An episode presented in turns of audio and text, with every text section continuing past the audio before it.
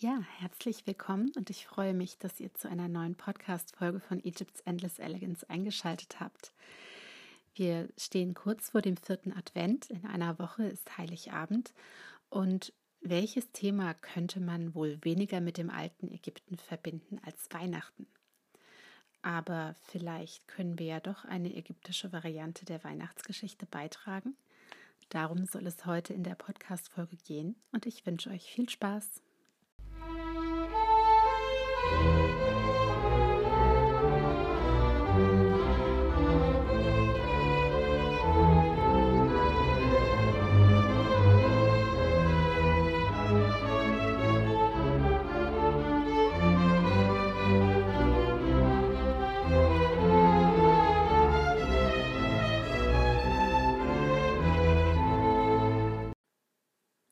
Wir feiern an Weihnachten, dass Gott sich in einem menschlichen Kind manifestiert hat, empfangen von einer Jungfrau, durch Gott selbst erschaffen.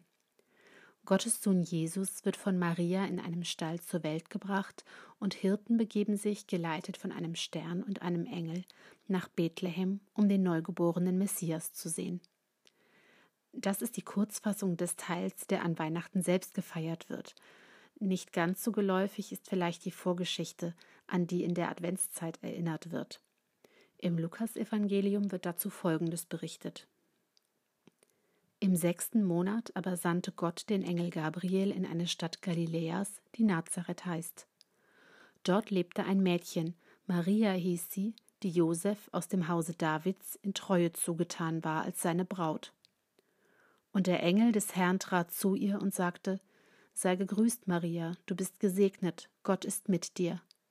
Maria aber erschrak über die Worte und wusste nicht, was dieser Gruß bedeutete. Da sagte der Engel Fürchte dich nicht, Maria, Gott ist dir gnädig.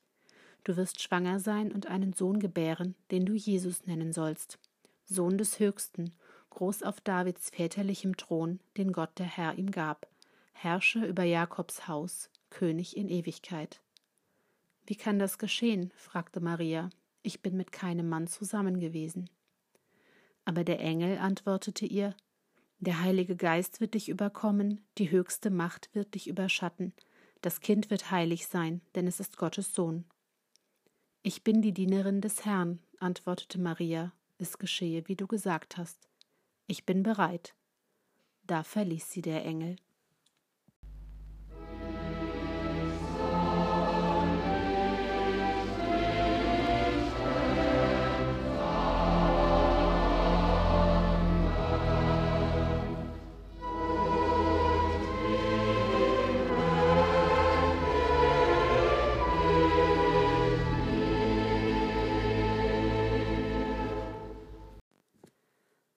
Soweit also die christliche Version der Ereignisse. In einer polytheistischen Religion wie der ägyptischen ist es nun nicht ganz so unerhört wie im Christentum, dass ein Mensch ein Kind eines Gottes sein soll. Ganz im Gegenteil, für die ägyptischen Könige gehört es seit Beginn der ägyptischen Geschichte dazu, dass sie Sohn des Re oder des Amun sind, weil das ihr königliches Wesen überhaupt erst gewährleistet. Es verwundert also nicht, dass in ägyptischen Tempeln Darstellungen und Texte zu finden sind, die uns ziemlich bekannt vorkommen dürften. Es handelt sich um eine Geschichte, die von ägyptischen Königen erzählt wurde, um ihre eigene Herrschaft zu legitimieren und ihre göttliche Abstammung zu demonstrieren. Am bekanntesten ist die Version der Geschichte aus der El-Bahari, dem Tempel der Hatschepsut. Amun tritt vor zwölf andere Götter und berichtet von seinem Plan, Ägypten einen neuen, im Fall des Der el-Bahari-Tempels weiblichen König zu schenken. Er hat Gefallen gefunden an der Frau des amtierenden Königs und spricht nun folgendes: Ich habe die Gefährtin liebgewonnen, die der regierende König liebt, die Mutter des künftigen Königs von Ober- und Unterägypten. Ich werde der Schutz ihrer Glieder sein, wenn sie erhoben wird auf den Königsthron. Hiermit gebe ich ihr alle Flachländer und alle Bergländer, und sie wird alle Lebenden führen. Hiermit vereinige ich ihr die beiden Länder Ägyptens in Frieden, und sie wird eure Tempel bauen und eure Häuser weihen. Sie wird eure Opferspeisen mehren und eure Altäre frisch halten. Es wird der Tau, der im Himmel ist, herabfallen zu ihrer Zeit, Es werden sehr große Nilüberschwemmungen für sie kommen in ihrer Epoche. Wer Adventslieder kennt, wird im Übrigen bei dem letzten Satz hellhörig. In dem Lied O Heiland reißt die Himmel auf heißt es in der zweiten Strophe O Gott, ein Tau vom Himmel gieß. Die Lebenswirklichkeiten in Ägypten und Judäa waren in der Antike scheinbar sehr vergleichbar und Abkühlung vom Himmel jederzeit hochwillkommen. Doch zurück zur Geburtsgeschichte. Die Götter, die Amun zu sich gerufen hat, heißen seinen Plan gut und Todd, der Gott der Weisheit und Bote Amuns, sucht die Auserwählte auf. Er berichtet daraufhin, diese junge Frau ist eine Fürstin und heißt Jahmes. Sie ist schöner als alle Frauen im ganzen Land. Sie ist die Gemahlin des Königs von Ober- und Unterägypten, Tutmosis, und seine Majestät ist noch ein Kind. Dass Tutmosis noch ein Kind sei, wird üblicherweise so verstanden, dass die Königin noch Jungfrau sein könnte. Möglich wäre, dass wir hier zu sehr aus der Perspektive der christlichen Weihnachtsgeschichte denken, aber andererseits ist durch den jungfräulichen Status der Königin garantiert, dass nur der Gott Amun auch der Vater des Kindes sein kann. Anders lässt sich dieser Halbsatz kaum erklären, da die Jungfräulichkeit einer Frau im zweiten Jahrtausend vor Christus nicht den eigenen Stellenwert hatte, wie wir das aus späteren Zeiten kennen. Todd führt Amun der die Gestalt des Königs Tutmosis angenommen hat, nun also zu Jahmes in den Palast. Er gibt sich ihr als Gott zu erkennen, und Jahmes widersteht seinem Werben nicht, sondern gibt sich ihm hin. Der Gott spricht daraufhin zu ihr: Hatschepsut wird der Name des Kindes sein, das ich in deinen Leib gelegt habe. Sie wird das herrliche Königtum im ganzen Land ausüben. Mein Ruhm, mein Ansehen, meine Krone, alles wird ihr gehören. Sie wird die beiden Länder beherrschen, ich werde sie alle Tage mit meinem Schutz umgeben, gemeinsam mit dem Gott des jeweiligen Tages. Nun beauftragt Amun den Schöpfergott Chnum, dass er das verheißene Kind auf seiner Töpferscheibe aus Lehm bilden soll. Dieser spricht dazu: Ich bilde diese deine Tochter, bereit für Leben, Heil und Gesundheit. Ich zeichne ihre Gestalt aus vor der der Götter in ihrer großen Würde eines Königs von Ober- und Unterägypten. Dass Chnum alle Menschen auf seiner Töpferscheibe fertigt, auch das ist aus biblischer Perspektive ein bekanntes Muster. In Jesaja 64,7 heißt es: Aber nun, Herr, du bist doch unser Vater, wir sind Ton, du bist unser Töpfer und wir alle sind deine Hände Werk. Das so erschaffene Kind wird bald geboren und sein leiblicher Vater Amun präsentiert es den anderen Göttern. Mein Abbild ist sie, das ich gezeugt habe, Tochter meines Leibes, mein herrliches Ebenbild. Du bist ein König, der die beiden Länder Ägyptens in Besitz nimmt, auf dem Thron des Horus wie Reh ewiglich. Hier endet die Darstellung der Geschichte in der El-Bahari. Hatschepsut, die als eine von nur wenigen Frauen Herrscherin Ägyptens war, wird immer unterstellt, mit diesem Text eine Art Propaganda betreiben zu wollen. Sie stand wohl ganz besonders unter dem Druck, erklären zu müssen, wie sie als Frau an die Macht gekommen war, und verwendete dazu wohl diese Geschichte ihrer göttlichen Abstammung. Allerdings ist das nur die halbe Wahrheit. Auch andere Könige, die sicherlich keine Probleme mit ihrer Legitimierung hatten, griffen auf diese Geschichte der göttlichen Abstammung zurück, wie etwa Amenophis III. im Luxor-Tempel. In der Ptolemäerzeit wurden auch sogenannte Geburtshäuser oder Mamisi an die Tempel der Götter angeschlossen, um dort die Geburt des jungen Gottes darzustellen und zu feiern, mit Texten und Darstellungen, die den eben erzählten sehr stark ähneln. Im Zusammenhang mit der Geburt eines Gottes wurden in den Geburtshäusern wohl auch entsprechende Feste abgehalten. Man vermutet, dass es dabei Prozessionen, Tänze und Festgelage mit viel Trunkenheit gegeben haben dürfte. Wir haben also gleich mehrere Anknüpfungspunkte zwischen der Weltanschauung der alten Ägypter und dem christlichen Weihnachtsfest.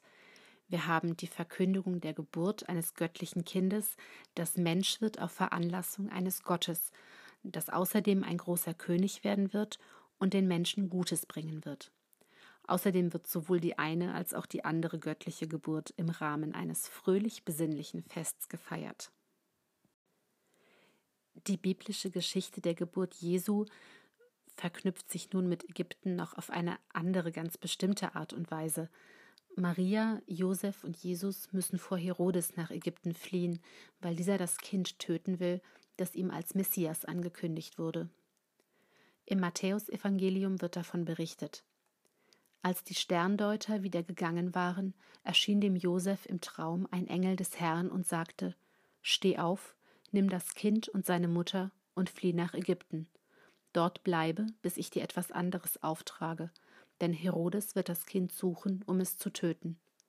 Da stand Josef in der Nacht auf und floh mit dem Kind und dessen Mutter nach Ägypten.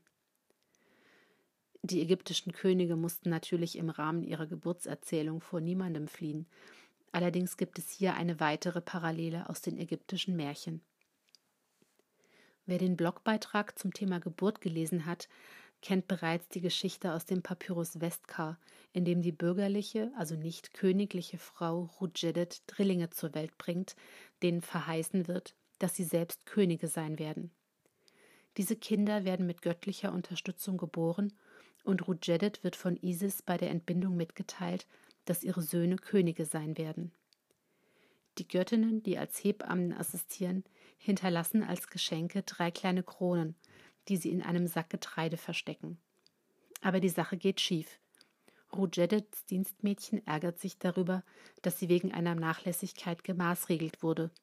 Gleichzeitig findet sie die drei Königskronen im Getreide. Sie beschließt also, zum König Cheops zu gehen und ihm mitzuteilen, dass ihm und seinen Nachkommen drei Neugeborene den Thron streitig machen könnten. Weit kommt sie allerdings nicht. Am Ufer des Nils kommt ein Krokodil aus den Fluten hervor und schnappt sie, bevor sie die Geschichte weitererzählen kann. Leider bricht die Handschrift an dieser Stelle ab, und wir wissen nicht, ob König Cheops trotzdem von den drei Kindern erfahren hat, wir wissen nur aus den Königslisten, dass auf die vierte Dynastie, der Cheops und seine Nachkommen angehörten, drei Könige zu Beginn der fünften Dynastie herrschten, die die Namen der Trillinge trugen: Usakaf, Sahure und Neferirkare. Da der Papyrus Westkar etwa 600 Jahre später niedergeschrieben wurde, handelt es sich wahrscheinlich um die altägyptische Art, geschichtliche Zusammenhänge unterhaltsam darzustellen. Wie dem auch sei, Könige, egal ob sie nun Cheops oder Herodes hießen, konnten wahrscheinlich mit Konkurrenz um ihren Thron einfach nicht gut umgehen. Ägypten spielt für die sogenannten abrahamitischen Religionen, also das Judentum, das Christentum und den Islam, aus ganz vielen verschiedenen Gründen eine große Rolle. Und in der 5000-jährigen ägyptischen Geschichte existierten teilweise mehrere Religionen gleichzeitig. Natürlich konnten und mussten sich diese Religionen dadurch gegenseitig beeinflussen, weil Religionen nun mal nicht in einem luftleeren Raum entstehen. Vielleicht können wir aus der ägyptischen Erzählung der göttlichen Königsgeburt und der Weihnachtsgeschichte ja auf diese Art eine tiefer liegende Weihnachtsbotschaft gewinnen. Betrachten wir doch eher die Gemeinsamkeiten in den Kulturen und Religionen, als dass wir voneinander abgrenzen wollen. Und vor allem freuen wir uns darüber, dass sich die Ägypter vor 3500 Jahren an einer sehr ähnlichen Geschichte erfreut haben, die wir heute immer noch Jahr für Jahr feiern.